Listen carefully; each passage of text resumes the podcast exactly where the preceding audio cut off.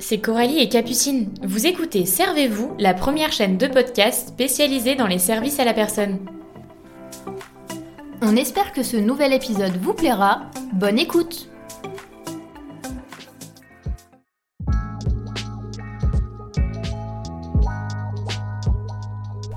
Hello à tous, c'est Coralie et on se retrouve aujourd'hui pour un nouvel épisode sur la chaîne Servez-vous. Je crois que c'est l'épisode 8 et aujourd'hui on se retrouve pour discuter des différentes solutions d'hébergement qui existent pour les personnes âgées. Alors effectivement, il arrive euh, parfois qu'à un moment donné dans notre vie, on doit euh, chercher des solutions pour justement héberger euh, l'un de nos proches. C'est pas toujours évident à prendre comme décision puisqu'il y a plein de facteurs à prendre en compte, que ce soit financier, personnel ou tout simplement en fonction de l'état de santé mais aussi des envies de la personne concernée et c'est encore moins évident quand on n'a pas bien en tête toutes les solutions qui existent. Alors c'est vrai qu'assez facilement on peut se tourner ou s'orienter vers des maisons de retraite ou des EHPAD qui restent des solutions souvent très adaptées, mais on tenait à faire cet épisode pour vous présenter justement d'autres solutions auxquelles on pense un petit peu moins ou qu'on ne connaît tout simplement pas, tout simplement pour que vous ayez soit les clés si vous êtes dans cette situation, euh, ou alors tout simplement que vous vous posez un petit peu des questions et que voilà, c'est un sujet qui vous intéresse. Donc vous l'aurez compris, à travers cet épisode, on a fait le choix de ne pas parler des EHPAD et des maisons de retraite, mais on espère faire un épisode justement sur ces structures-là avec un angle sûrement un petit peu différent pour que ça soit un petit peu plus pertinent euh, pour vous et que vous appreniez un petit peu d'autres choses parce que voilà, c'est vrai que comme euh, on le disait, on pense que c'est des solutions qui sont un petit peu plus connues entre guillemets du grand public, si je peux dire ça comme ça. Et du coup, voilà, on a préféré vraiment axer sur des des solutions auxquelles on pense un petit peu moins et dont vous connaissez peut-être moins le fonctionnement et moins les modalités. Donc si justement cet épisode vous intéresse, on vous laisse avec la suite. Bon, et bien maintenant que j'ai mon café, je pense qu'on peut débuter cet épisode. Alors, on va commencer en abordant la solution du maintien à domicile. On pense souvent à cette issue dans le cas où euh, le seigneur ne souhaite pas quitter son domicile ou ne souhaite tout simplement pas euh, se rendre dans un établissement spécialisé. Alors évidemment, cette solution, euh, elle comprend des aménagements du logement et bien souvent l'appel à une aide extérieure. Le vrai avantage ici, c'est que les personnes vont vraiment rester euh, bah, en fait dans leur confort, dans leurs habitudes. Elles seront euh, parmi euh, leurs souvenirs, etc. Elles vont pas être perdues et c'est souvent un souhait de leur part et une volonté qui est hyper importante de respecter puisque c'est complètement compréhensible. En fait, ça permet vraiment de passer une étape de vie, mais de leur permettre de rester quand même dans un environnement qu'elles connaissent pour respecter au maximum justement ce choix-là, des aides humaines, matérielles, mais aussi financières existent et permettent vraiment de faciliter la mise en place de fonctionnement qui peut justement être compliqué. Donc c'est vraiment euh, voilà intéressant euh, si jamais vous souhaitez vous orienter vers cette solution-là, de regarder un petit peu euh, les aides qui existent pour vraiment essayer de mettre tout de votre côté pour réussir à mettre ce fonctionnement-là en place. Quand on parle d'aménagement, justement, on peut citer euh, plusieurs exemples. Hein. On peut penser typiquement au, lit surélevé ou électrique pour vraiment faciliter le lever, le coucher et euh, limiter un petit peu les efforts euh, du quotidien.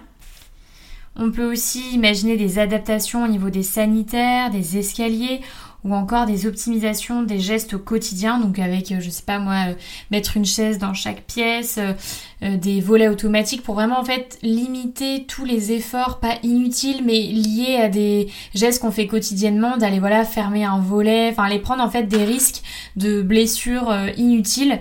Et l'idée ça va vraiment être justement de penser un petit peu à tout pour vraiment favoriser au mieux l'autonomie on va dire de la personne. On peut aussi penser à un revêtement euh, des sols pour typiquement éviter les chutes.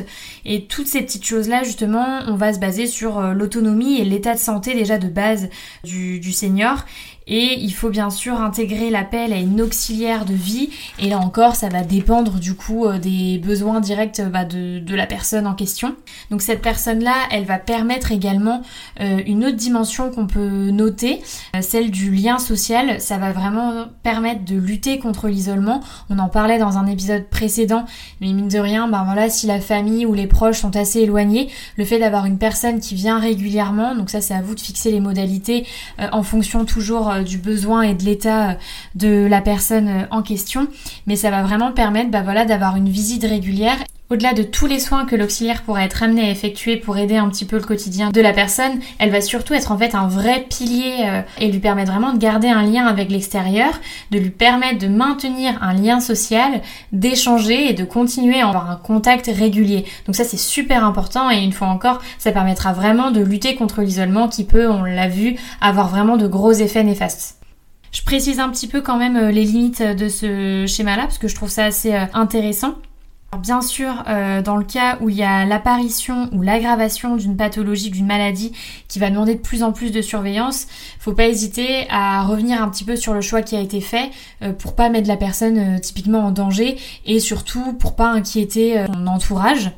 Autre point du coup sur lequel je souhaite venir, ça va être forcément le coût et tout l'aspect financier que tout ça peut représenter. Donc là, il va falloir imaginer des frais éventuels liés aux aménagements. Encore une fois, on est sur du cas par cas puisque la somme va varier de l'ampleur des aménagements. Et bien sûr, s'il y a un appel à une auxiliaire de vie, il va falloir la rémunérer. Donc en fonction de la récurrence, euh, des missions, etc. qu'elle va être amenée à faire, il y a toute cette somme-là à prévoir et qui peut effectivement peser dans la balance pour la personne qui va justement régler tous ses frais.